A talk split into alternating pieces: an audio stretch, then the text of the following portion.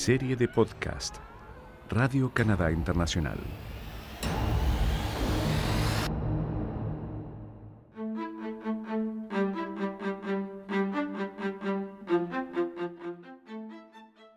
Los grandes con los grandes, los números con los números, los oscuros con los oscuros, las letras con las letras. Así funciona el cerebro humano, clasificando, poniendo orden. Y todo está bien en ese mundo de la organización mental hasta que comenzamos a jerarquizar y a clasificar según orden de importancia y de valor. Y todo tal vez seguiría bien si solo se tratara de organizar por colores nuestra ropa o por tamaños las cazuelas en la cocina, o si solo priorizáramos las cosas que hacer en un día.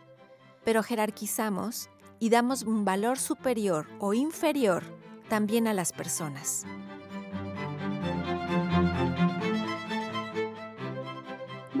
Eh, los seres humanos construimos nuestras sociedades y nuestras colectividades eh, basados en la diferencia. Es como que tenemos una compulsión a encontrar eh, quiénes son diferentes y entonces nos dividimos y nos volvemos a dividir y nos volvemos a dividir hasta el infinito. Y dentro de esa división, que no sería mala en sí misma, pero dentro de esa división establecemos jerarquías. Y bueno, en el contexto político mundial de todo lo que está pasando, por ejemplo, se ve muy bien que hay gente que piensa que porque tiene un color de piel determinado o, lo que sea, bueno, esto ha existido durante toda la historia de la humanidad, pero hay gente que piensa que es mejor porque nació con un cuerpo determinado, por ejemplo, eh, en el caso de los supremacistas blancos, que piensan que son superiores a los demás por el hecho de tener la piel blanca.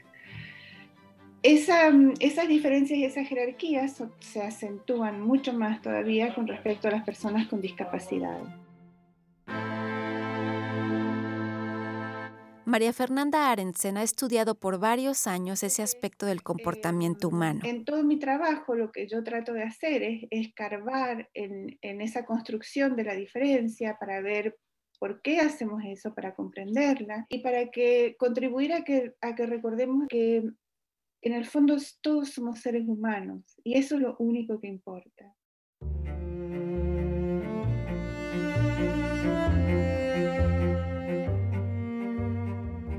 Pero ese interés particular por lo diferente, por lo que se distingue de la mayoría, tiene un origen personal para esta investigadora de la Universidad de Saint Boniface en Manitoba, en las praderas canadienses. Ejemplo, yo tengo un hermano que tiene eh, síndrome de Down. Pablo nació cuando yo tenía cinco años. Y mm, yo no entendí, no, nos explicaban nada en esa época. la manera de ser padres o madres era muy diferente de la de ahora, ¿no? Em, pero me acuerdo que yo no entendía nada porque había tanta, tanto drama alrededor, ¿no? Eh, para mí, él, yo jugaba con él, cuando ya creció un poquito más, por supuesto, no, de recién nacido, pero ya cuando tenía dos o tres añitos, este, yo jugaba con él, eh, él se sentaba a la mesa de mis muñecas a tomar el té, hacíamos naves espaciales y nos íbamos a, planetas juntos y, y, no, y fue solo mucho más tarde que yo me di cuenta que Pablo era diferente, entre comillas, ¿no? Entonces, eh, creo que esa, esa, mirada inocente, esa mirada eh, sin los problemas del mundo, de los adultos, es a la mirada que tendríamos que volver. Esa fue mi experiencia, de verlo a él como una parte natural de mi vida, eh, hasta que los adultos me contaron que no, que era un problema. Y entonces eso es lo que yo, eso es lo que más me enseñó él, es como de desconstruir, como, como deshacer porque son todas creencias, son todos pensamientos. En realidad, eh, la verdad es mucho más profunda.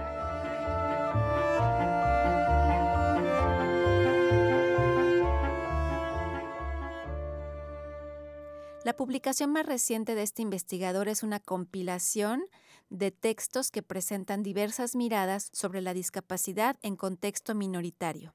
En el caso de su libro, se habla de personas con discapacidad que viven en un contexto en el que la lengua francesa es minoritaria, pero cualquier minoría, ya sea lingüística, sexual o basada en la discapacidad, representa un reto. Sin embargo, para María Fernanda Arensen, Mirar la diferencia sin considerarla un problema puede ser una oportunidad para interconectarnos los unos con los otros. Todos somos interdependientes, pero las personas que creen, voy a usar una palabra que eh, es muy controversial, pero es la palabra normal, la uso entre comillas, las personas que creen que son normales no se dan cuenta de su interdependencia eh, y no se dan cuenta de qué manera, o sea, no se dan cuenta de qué manera ellas necesitan a los demás y de qué manera sus acciones afectan a los demás. Y, la, y si miramos la vida de una persona con una discapacidad, nos damos cuenta de que, eh, que, y la miramos profundamente en realidad, ¿no? No como alguien diferente y lejano de nosotros, sino como un ser humano, podemos proyectar esa comprensión en nosotros mismos y darnos cuenta de que nosotros también necesitamos a toda la sociedad, a todo lo que nos rodea, para poder eh, estar en este mundo.